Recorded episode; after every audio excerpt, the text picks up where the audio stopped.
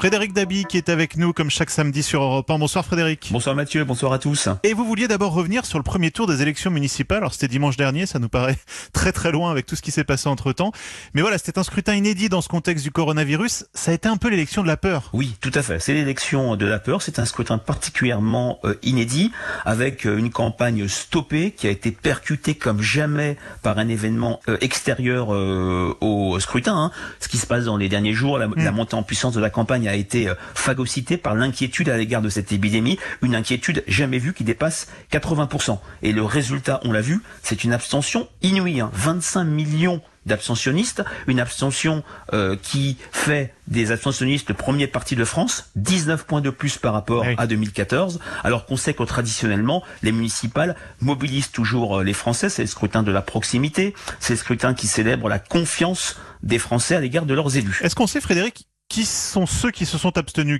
Quelle, partie de la population c'est le plus abstenu? Est-ce que ce sont les personnes âgées qui avaient peur du, du coronavirus? Est-ce que c'est réparti? Oui, c'est particulièrement euh, intéressant. Donc une rupture totale avec les municipales précédentes, mais deux segments, deux populations qui s'est particulièrement abstenues. D'abord, les catégories qui sont traditionnellement abstentionnistes, hein, les jeunes, les catégories euh, populaires. Hein, 70% des moins de 25 ans ne sont pas allés voter, mais également, et c'est ça qui est nouveau, qui fait de ce scrutin un scrutin euh, inédit, des segments de population, des catégories plutôt civiques, plutôt votantes. 50% des plus de 65 ans, des personnes âgées, ne sont pas allées voter. Une personne sur deux issue des cadres supérieurs et des professions libérales ne sont pas allées voter. Donc deux populations qui se sont unies dans un non-vote. Et la première raison euh, invoquée, issue de notre sondage jour du vote IFOP fiducial, c'était je ne suis pas allé voter parce que le coronavirus m'inquiète. C'est en cela qu'on est sur une rupture totale par rapport au scrutin euh, précédent. Et ce qui est marquant quand même, Frédéric, quand on regarde par rapport justement aux résultats des, des précédentes élections,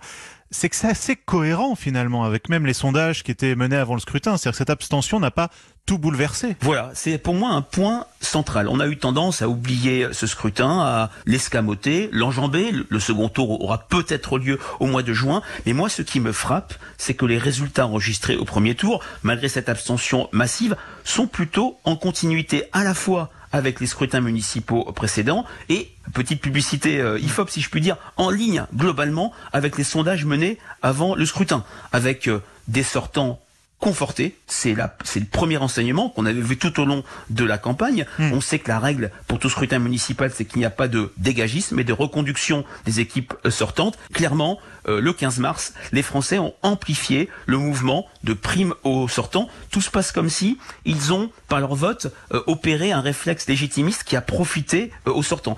Quand on est allé voter, on a soutenu le sortant plus qu'on a euh, été sur un vote contestataire. Et on a soutenu euh, les républicains, le Parti socialiste, il y a une espèce de retour de cet euh, ancien monde ou de ceux qui sont considérés comme faisant partie de l'ancien monde. Oui, tout ça aussi c'est en cohérence avec les enquêtes préélectorales d'avant le 15 mars. C'est une victoire de l'ancien monde. On l'a vu à Reims, à Troyes, à Tourcoing, à Boulogne-sur-Mer ou à Dunkerque, j'en passe. L'ancien monde, les élus locaux socialistes issus des républicains se sont plutôt très bien défendus et ont été en situation de gagner, voire l'ont emporté dès le premier tour. A contrario, ce scrutin, c'est une défaite assez lourde pour la République en marche, qui est en position de l'emporter dans quasiment aucune ville. Il y a aussi eu la percée des Verts qui s'est confirmée. Euh, alors ça se confirme d'année en année, d'élection en élection, mais là, sont bien placés pour même prendre des villes. Oui, là aussi, c'est en continuité avec les sondages faits avant le vote. En continuité, c'est la première fois avec les élections européennes. Traditionnellement, les enseignements issus des élections européennes sont sans lendemain.